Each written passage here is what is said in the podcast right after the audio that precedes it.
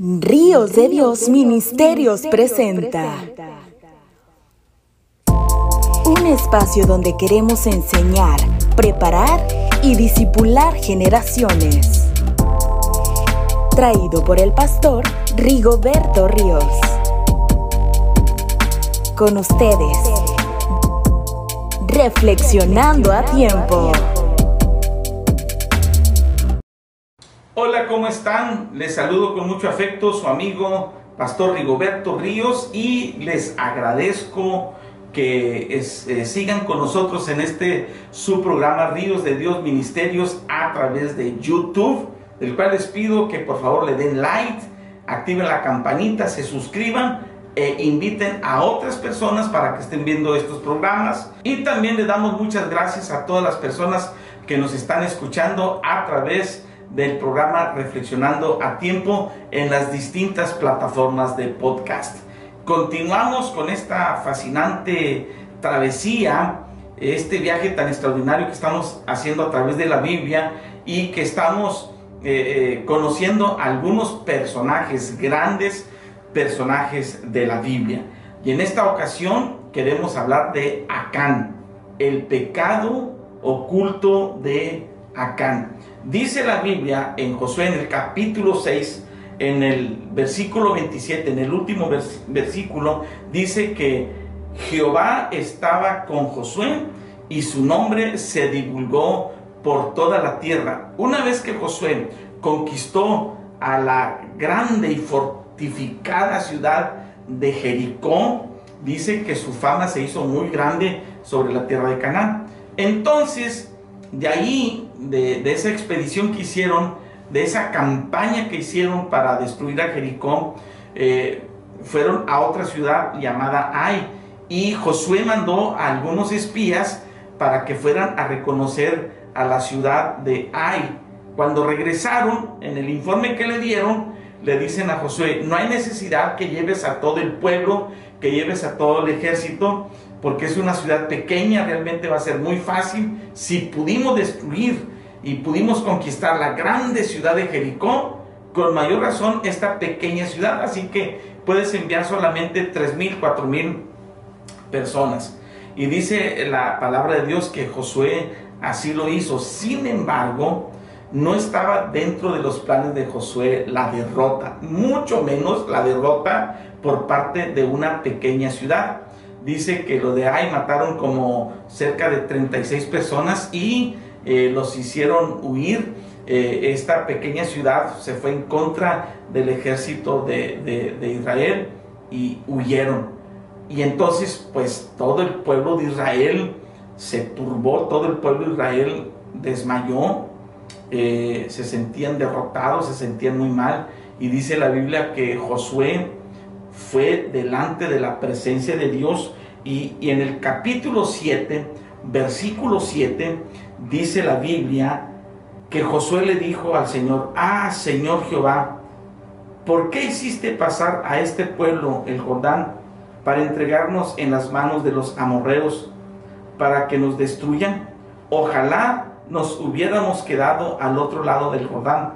Ay Señor, ¿qué diré ya que Israel ha vuelto la espada delante de sus enemigos? porque los cananeos y todos los moradores de la tierra oirán y nos rodearán y borrarán nuestro nombre de sobre la tierra. Entonces, ¿qué harás tú a tu nombre? Y mire la respuesta que Jehová le hace a Josué en el versículo 10. Le dice, levántate, ¿por qué te postras así sobre tu rostro? Israel ha pecado y aún han quebrantado mi pacto que yo les mandé y también han tomado del anatema y hasta han hurtado, han mentido y aún lo han guardado entre, de entre sus enseres. Hasta este momento nadie sabía lo que había pasado con uno de los hombres de la tierra de Israel. Porque dice la Biblia que el Señor le advirtió a Josué y le dijo, alguien está cometiendo anatema. Anatema significa reprobado por Dios. Anatema significa algo abominable, algo no permitido por Dios. Y es precisamente lo que está sucediendo en este momento. Si nosotros vemos los primeros versículos del capítulo 7, dice, pero los hijos de Israel cometieron una prevaricación en cuanto al anatema, porque Acán, hijo de Carmi, hijo de Sabdi, hijo de Sera, de la tribu de Judá, tomó del anatema y la ira de Jehová se encendió contra los hijos de Israel. Hasta este momento, como les digo, nadie sabía, solamente Dios. ¿Qué les quiero decir con esto? Que ninguno de nosotros podemos cometer la osadía de cometer agravio, cometer maldad y pecados delante de Dios y pretender que esto quede oculto.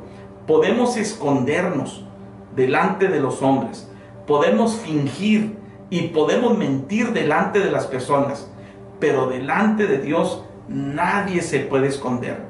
Acán pretendió que nadie lo iba a delatar. Acán pretendió que si hacía algo ocultamente, eh, eh, no iba a pasar nada. Sin embargo, sigue diciendo el versículo 12 del capítulo 7 de Josué. Por esto los hijos de Israel no podrán hacer frente a sus enemigos, sino que delante de sus enemigos volverán la espalda, por cuanto han venido a ser anatema, ni estaré más con ustedes si no destruyen el anatema de en medio de ustedes.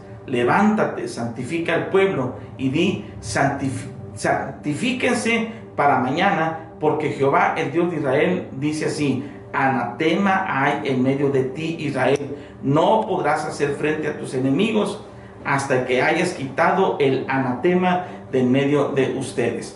Y dice la palabra del Señor que entonces el pueblo empezó a santificarse y entonces eh, Josué empezó a buscar dentro de las familias de Israel para ver quién era la persona que estaba cometiendo este agravio delante de Dios. Dice en el, eh, eh, más adelante en la Biblia que después descubrió Josué, fue, como les digo, fue yendo de familia en familia hasta que dio con Acán. Cuando supuestamente nadie sabía, cuando supuestamente Acán estaba haciendo algo oculto, Dios se lo reveló a Josué.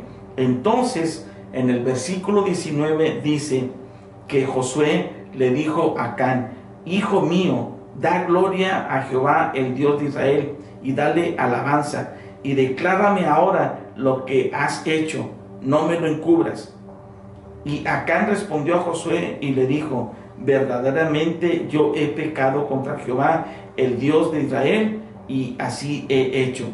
Pues vi entre los despojos un manto babilónico muy bueno y 200 ciclos de plata y un lingote de oro de peso de 50 ciclos, lo cual codicié y tomé. Y he aquí que está escondido bajo tierra en medio de mi tienda y el dinero de, debajo de ello. Podemos ver aquí que la codicia es un pecado que está oculto en el corazón de las personas. Físicamente nadie puede ver la codicia en el corazón de las personas. Pero es algo que existe, es algo que está ahí latente, como pasó con Acán. Dice, yo vi estas cosas que, que eran bonitas, extraordinarias, eran deseables, y lo codicié en mi corazón. Y por causa de esta codicia, dice la Biblia que lo tomó Acán, lo ocultó debajo de su tienda. Ahora, lo más extraordinario que podemos ver tristemente en esta historia es que por causa de Acán, por causa del pecado de una persona, todo el pueblo estaba paralizado. Todo el pueblo corría el grande peligro de ser borrado de la faz de la tierra por las grandes derrotas que se vendrían si el pueblo de Israel no se arrepentía. El pecado de una persona estaba provocando que todo el pueblo de Israel estuviera manchado delante de Dios, porque había algo oculto en el corazón y en las manos de Acán. Lo mismo puede pasar con nosotros. Yo quiero que usted y yo reflexionemos.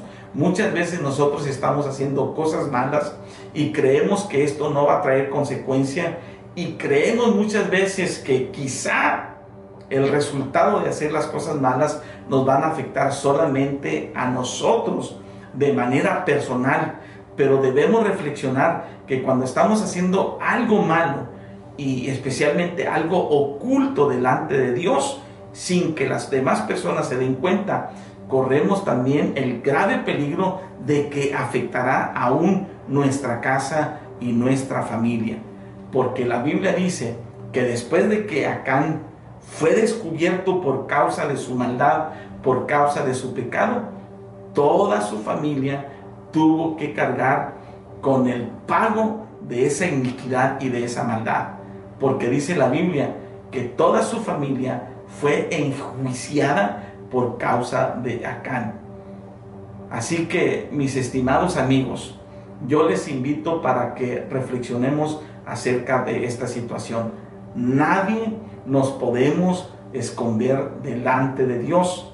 Nadie podemos pretender tener un pecado oculto sin que éste se revele. Dice la Biblia en Marcos capítulo 4, versículo 22, hablando el Señor Jesucristo, porque no hay nada oculto que no haya de ser manifestado, ni escondido que no haya de salir a la luz. Así que si nosotros pretendemos tener oculto algo que estamos haciendo malo delante de Dios y delante de los hombres, yo te invito, estimado amigo, a que recapacites, reflexiones y busques el perdón de Dios, busques un genuino arrepentimiento. Porque dice la Biblia en Proverbios capítulo 28, versículo 13, el que encubre su pecado no prosperará, pero el que lo confiesa y se aparta de él, alcanzará misericordia. Yo te invito, estimado amigo, a que busques el perdón de Dios, que quites aquellas cosas que te están afectando a ti y que también pueden afectar dramáticamente a tu casa, a tu familia y a todos los que están a tu alrededor. Busca el perdón de Dios, busca el genuino arrepentimiento delante de Dios, ya que nadie nos, nos podemos ocultar delante del Señor. ¿Te parece bien si oramos? Padre, yo te pido en estos momentos con todo nuestro corazón que nos ayudes. Y si nosotros estamos cometiendo cosas eh, malas delante de ti, y si, si nosotros estamos pecando delante de ti, te pedimos, Señor, que nos perdones. Nos arrepentimos de todo lo malo y que tu gracia y tu misericordia, Señor, nos alcance. Ten piedad y misericordia de nosotros. En el nombre de Jesucristo, yo te pido, Señor, que nos ayudes. Amén. Muchas gracias y que Dios los bendiga.